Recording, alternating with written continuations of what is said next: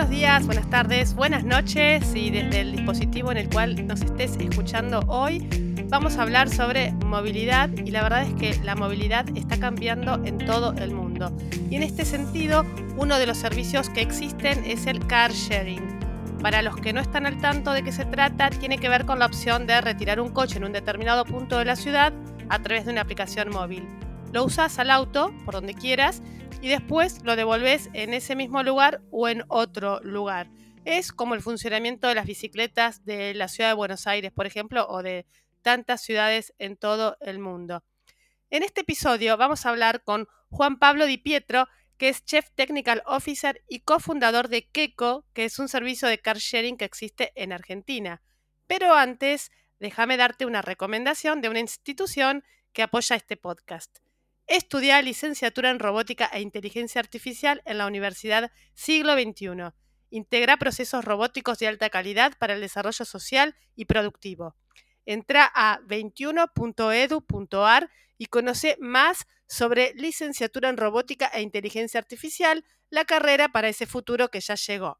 Universidad Siglo XXI, una educación tan inteligente como quienes la eligen. Y ahora sí, Juan Pablo, hace ya varios años que existe el car sharing en Europa, por ejemplo, pero ¿qué pasa en Latinoamérica y en Argentina que no termina de despegar? Es cierto, Débora, ¿cómo estás? desde los años 80 que inicia en, Suiza eh, la modalidad de car sharing y luego se expande rápidamente por toda Europa. Tardamos bastante, en, no solo en Argentina, ¿no? en toda Latinoamérica, en ir incorporando estas nuevas eh, posibilidades que tenemos de, uso de servicios en forma distinta, en este caso de economía compartida. Y el car sharing está muy incipiente, es cierto, pero notamos que cada vez más hay una, una tendencia a hacer uso de este tipo de, servicios de movilidad compartida, ¿no? Pero ¿cuáles son los motivos detrás de, este fenómeno que no termina de despegar, que no es habitual todavía ver estaciones de, car sharing por todos lados, siendo que tener un auto es costoso? Bueno, nosotros vemos más que la situación actual, la tendencia. Y la tendencia, que es lo que más nos, importa, porque en cierto lapso de tiempo, eh, si la tendencia es incrementalmente positiva, vamos a obtenerlo, vamos a llegar a los mismos niveles de servicios que en, el resto de, Europa. Eh, la tendencia es cada vez más fuerte para utilizar eh, soluciones de movilidad eh, sustentable y, flexible. ¿no? en, en, particular, vemos que hay un cambio relacionado con la franja etaria. Es decir, que gente, vos bien decías que es costoso tener un auto, se empiezan a cuestionar ya no solo por temas de costo, sino por temas de, beneficios medioambientales, inclusive em, lo que sería cómo utilizar su tiempo, cómo utilizar las cosas y no poseerlas, que en la franja de 25 a 35 años cada vez más estas iniciativas están prosperando. Eh, la tendencia es cada vez más, más alta. Entonces, hoy estamos atrás, pero creo que la tendencia hace que en breve lleguemos a, los niveles más internacionales. ¿Cuándo te imaginas que vamos a ir por la ciudad y, vamos a ver los autos eh, así listos para ser alquilados por unos minutos? Yo espero, esto es en términos personales, soy un consumidor de tecnología, me dedico a la tecnología, pero y, me encantan todo este tipo de soluciones cada vez más. Yo espero que en un, en un par de años ya estemos en niveles parecidos a los actuales en el resto de Europa. Em, por supuesto, tenemos otros desafíos en, Latinoamérica, ¿sí? hay desafíos de conectividad, hay desafíos de, precios, pero creo que cuando las soluciones son buenas y vienen para quedarse, rápidamente se encuentra el, equilibrio justo que haga que, exploten, ¿no? Eh, mi opinión es la siguiente, lo que yo veo es que hasta antes de la pandemia se hablaba bastante de este tipo de soluciones y la gente decía, bueno, mejor no tengo auto y ando en Uber o ando en Cabify o en cualquiera de estas plataformas de traslado. O me alquilo un auto si es que lo tengo, pero la verdad es que yo no me estoy cruzando la ciudad con autos para alquilar. En lo personal, yo lo he pensado también. Digo, bueno, cuando sea más grande, porque ya soy muy joven, alquilo uno de estos autos por, alquilo uno de estos autos por minutos, pero con la pandemia como que cambió la tendencia, me parece. Es como que la gente dice, uy, qué asco, o, no sé si qué asco, pero uy, qué garrón eh, subirme a un colectivo, qué embole estar tocando el volante que tocó no sé quién cinco minutos atrás. Entonces es como que ha vuelto la tendencia de tener el propio auto. ¿Cómo lo ves vos? Bueno, lo que vimos nosotros es que hubo un, incremento en el uso, es decir, hubo gente que, eh, vos pensás que el servicio al ser contactless también implica que uno no tiene contacto con otras personas, ¿no? Detrás del servicio también hay un equipo de operaciones, o sea, no es solamente autos y tecnología, hay toda una logística muy, muy importante, eh, de la cual nos nutrimos también de las informaciones que ellos nos dan, donde se sanitiza, se limpia, se pone en condiciones los vehículos. Nuestros usuarios son muy exigentes, y eso realmente es muy, muy bueno. Nos dejan comentarios si el auto no está en condiciones, eh, oportunidades de mejora. Son usuarios que están comprometidos y que cada vez quieren más eh, este tipo de soluciones.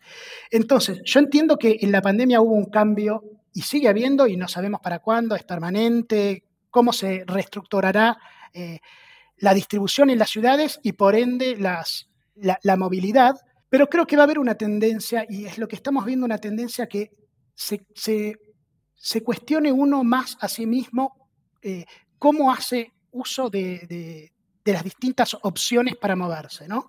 Porque es complementario, no es que nosotros lo vemos que el car sharing es complementario a toda una paleta de servicios relacionados con movilidad como servicio. O sea, puede ocurrir que me suba un auto que abro con la aplicación móvil y demás y resulta que está lleno de papelitos de caramelo o alguien comió factura y dejó todo lleno de migas. ¿Esas cosas ocurren o no? O yo me subo a un auto y el auto está impecable. En general está impecable, puede ocurrir, hay una logística bastante importante entre eh, las, eh, digamos, el recorrido, puede ocurrir, pero uno ahí lo, lo, se contacta con el, contact, con el contact center y se resuelve. Puede ser con otro vehículo, dejarlo ahí, encontrar la evidencia. Eh, nosotros intentamos medir e identificar todas las oportunidades de mejora y los usuarios son la mejor fuente de eso.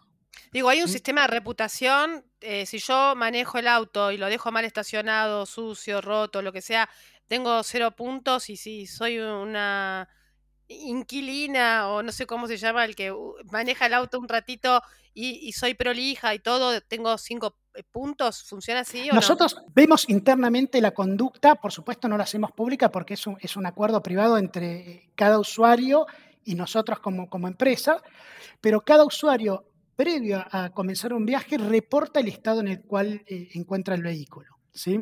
Entonces sí, tenemos eh, como todo en la vida, mejores usuarios y usuarios no tan buenos. Eh, la realidad es que el que lo usa y empieza a ver los beneficios, se acostumbra a encontrarlo en ciertas condiciones muy adecuadas y, exige que el resto lo deje de esa forma. ¿sí? Yo conocí el car sharing hace un par de años en Milán, Italia, y estaba totalmente maravillada porque tenía por cuadra un Audi, un BMW, una cosa top o sea, maravillosa. Autito, eh, los chiquitos, que ahora no me sale el nombre, los, bueno, Mini Cooper, los compactos. Era buenísimo. Digo, ¿por qué no está esto en Argentina? Y ahora leo que Keco está en el país, en Buenos Aires, donde hay 3 millones de habitantes, más o menos, y tienen 150 autos nada más. ¿No es poco? Yo no he visto ninguno en la ciudad de ustedes como para probarlo. Bueno, Empezamos con 150, es, es una inversión eh, grande, todo, esto es, implica inversiones y, acostumbrarse y tener también eh, digamos, la demanda. Eh, nuestro objetivo es pasar rápidamente a 500 autos, si nos acompaña la demanda, nos acompaña el uso, nos acompaña, digamos, toda la infraestructura. Em, pero si lo pensás en estos términos, se entiende que un auto en car sharing reemplaza 14 vehículos particulares, por distintas métricas, pero digamos que la suma promedio. Con lo cual, no es que hay que reemplazar 3 millones de, autos asumiendo que cada persona tuviera un vehículo, sino que la proporción es más baja porque se hace un uso mucho más eficiente, mejora el tránsito. Em, sí, cuanto más oferta tengamos, estamos todos de acuerdo. Esto va a ser mucho mejor para todos. ¿Y qué modelos de autos eh, están disponibles para usar? Y hay modelos compactos, Eso, eso es otra de, de, las ventajas que yo lo encuentro particularmente, que es la, capacidad que uno tiene de, eh, de elegir el vehículo para el momento y para el uso, ¿no? Por ejemplo, casos de uso, llego de viaje a, un aeropuerto y tengo un auto disponible para hacer el viaje solo o con mis amigos o con mi familia y dejarlo y llegar hasta casa. Es más económico, etc. Bueno, no, tengo que hacer una compra y hay camionetitas más, más grandecitas para, digamos, eh, lo que es cargo, para hacer otro tipo. Hay autos más eh, exclusivos. Hoy por hoy tenemos esas tres líneas. Claro, ¿y por qué optar por el car sharing en vez de llamar a las plataformas estas y, yo ir sentada cómodamente atrás y que uno en adelante, ubicado en adelante, me lleve, me traiga, se coma las multas y sea el responsable del traslado? Es que no es una en detrimento de las otras. Nosotros creemos que es, eh, el car sharing viene a, a cuestionar, a hacer un challenge a la persona que dice, me compro un auto, Invierto, bueno, ya no es una inversión un auto, pero digamos, gasto todo este dinero en el mantenimiento, uso, cuidado, etcétera, o no. Ahora, esa persona que deja de tener un auto requiere la mayor cantidad de, servicios disponibles complementarios, justamente para que se sienta respaldada y que vea que tiene un fit entre lo que él necesita y, el, y la disponibilidad de servicios. Entonces, en algún momento vas a elegir tomar alguna de estas plataformas, en otro momento un taxi, en otro momento transporte público, en otro momento una bicicleta, en otro momento car sharing, en otro momento un alquiler más, más, largo. Es decir, que no lo vemos como uno en vez de otro, sino cuanta más oferta diversificada haya, mejor es para todos. Entonces, no, o sea, lo ves como complementario a andar en taxi, pero sí optativo para entre un auto o usar esta modalidad. Quien usa esta modalidad es porque no tiene auto. Si no usa su propio auto. También hemos visto familias que por ahí tenían dos autos y se cuestionan el, que todo, todo contribuye, ¿no? Pasar de dos autos a uno y utilizar las, eh, todas las herramientas de movilidad también es, este, es contributivo. Exacto. ¿Y qué pasa si yo alquilo uno de estos autos y tengo un accidente? Te contactás con el contact center desde la aplicación y por teléfono y nosotros nos ayuda, los ayudamos a resolverlo. Eh, tenemos hoy la franquicia más baja del mercado, es decir, que todos los autos salen con seguro contra todo riesgo con franquicias, todos están con franquicias, pero en el modelo, en el modo compacto es de 20 mil pesos y en el modo eh, exclusivo es de 12 mil pesos. Pero digamos que si el accidente no es culpa tuya, nosotros ayudamos a resolverlo, no tenés, está asegurado el, vehículo. Como te comenté, yo no vi en la ciudad ningún auto de Keco todavía. Eh, tampoco usé car sharing nunca en Argentina. Sí tengo la experiencia maravillosa que comenté recién en Italia y me encantaría vivirla acá. Ahora me pregunto, por eso te hago esta pregunta, porque no conozco la aplicación, yo sé que hay que descargar una aplicación y configurarla para utilizar un auto de Keco. Si no tengo tarjeta de crédito o no quiero poner los datos de mi tarjeta de crédito en la aplicación, ¿hay otro sistema de pago? Eh, estamos evaluando incorporar más formas de, pago. ¿sí? La tarjeta de crédito implica cierto respaldo, pero bueno, eso está más relacionado, no es, tanto técnico, que quizás escapa un poco a mi, eh, digamos, background y mi, alcance, es más una estrategia de negocio. Pero sé que están analizando incorporar cada vez más formas de, pago alternativas. Ustedes no son la primera empresa de car sharing, ya hubo otras acá en Argentina. ¿Qué es lo que pasa? Porque tampoco veo autos de la competencia, o sea, no veo autos de ninguno que ofrezca car sharing. Y vivo en la ciudad autónoma de Buenos Aires, o sea, las debería ver. ¿Qué es lo que pasa? ¿Dónde están los autos, por ejemplo, para ir a buscarlos? Esto es, gradual, es cierto lo que decís, es gradual. Cada, cada una de las, de las alternativas que de, car sharing que hay hoy en, Argentina tienen distintas estrategias, distintas estrategias de precio, de servicio, etc. Nosotros eh, tenemos hoy ya más de 80 puntos para recolección y entrega de, vehículos, muchos de estos con varios, eh, varios eh, lugares disponibles. Estamos creciendo en la, cantidad, estamos buscando, hay una relación entre la cantidad de autos y la cantidad de lugares donde dejarlos estratégicos, eh, pero todo el tiempo el equipo de operaciones busca ampliar eh, la cantidad de, lugares donde se puedan buscar. Hoy están mayormente en, en, shoppings, en estaciones de servicio, en aeropuertos, en universidades la idea es, en garajes privados, la idea es incorporando cada vez más opciones para dejar y buscar autos, ¿no? ¿Vos pensás que a nivel mundial la gente va a, atender cada vez más a tener, eh, a no tener auto para utilizar este sistema de car sharing más otros sistemas de movilidad que existan eh, eh, por todos lados, como los que ya sabemos, el taxi, el subte, la bici, lo que sea?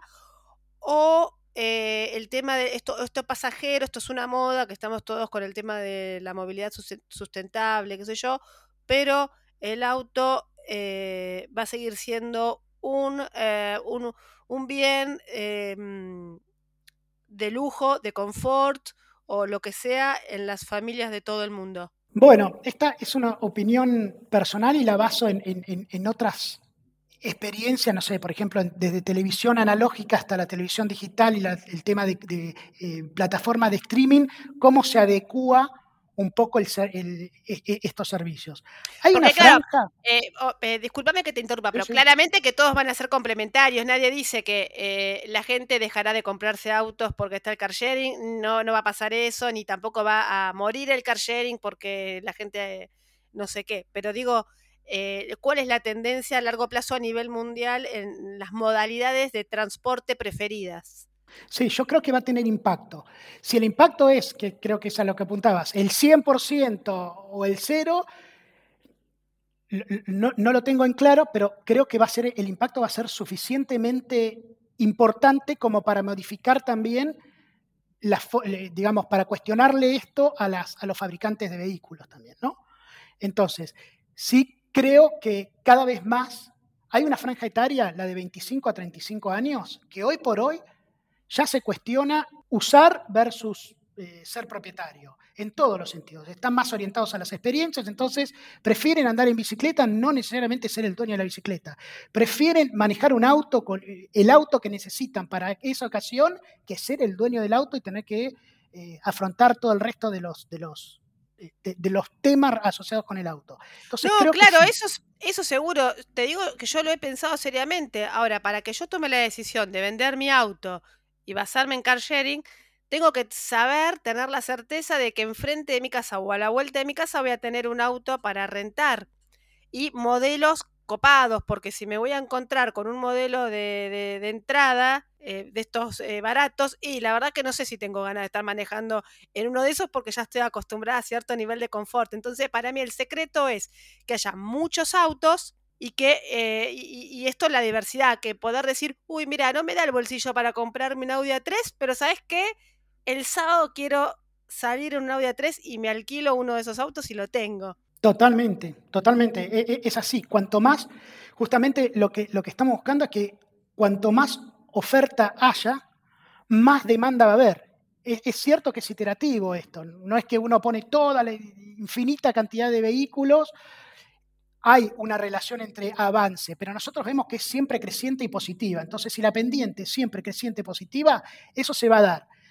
En algún momento esperamos que haya un, salto más, más, cuántico. Nosotros estamos haciendo nuestro, todo lo que podemos desde nuestro granito de arena para contribuir y disponibilizar cada vez más vehículos, este, pero creo que va a llegar y va a llegar rápidamente.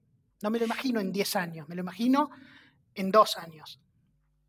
Ah, bueno, 24 meses, rapidito. Bueno, es lo que espero como, quizás soy un fanático de la tecnología, y, eh, pero realmente lo, espero así, que en, que en dos años ya tengamos una disponibilidad de, vehículos suficiente como para hacerlo súper atractivo y que vos digas, lo salí y lo vi, como las, las, las bicis, este, ecobicis, etcétera, etcétera. Perfecto, gracias Juan Pablo Di Pietro. Y bueno, nada, hablemos en octubre del 2023, a ver si están todos los autos dando vueltas por acá, así podamos alquilarlos y, y subirnos a una movida de car sharing que es tan interesante. Muchas gracias y hasta la próxima. Muchísimas gracias, Débora.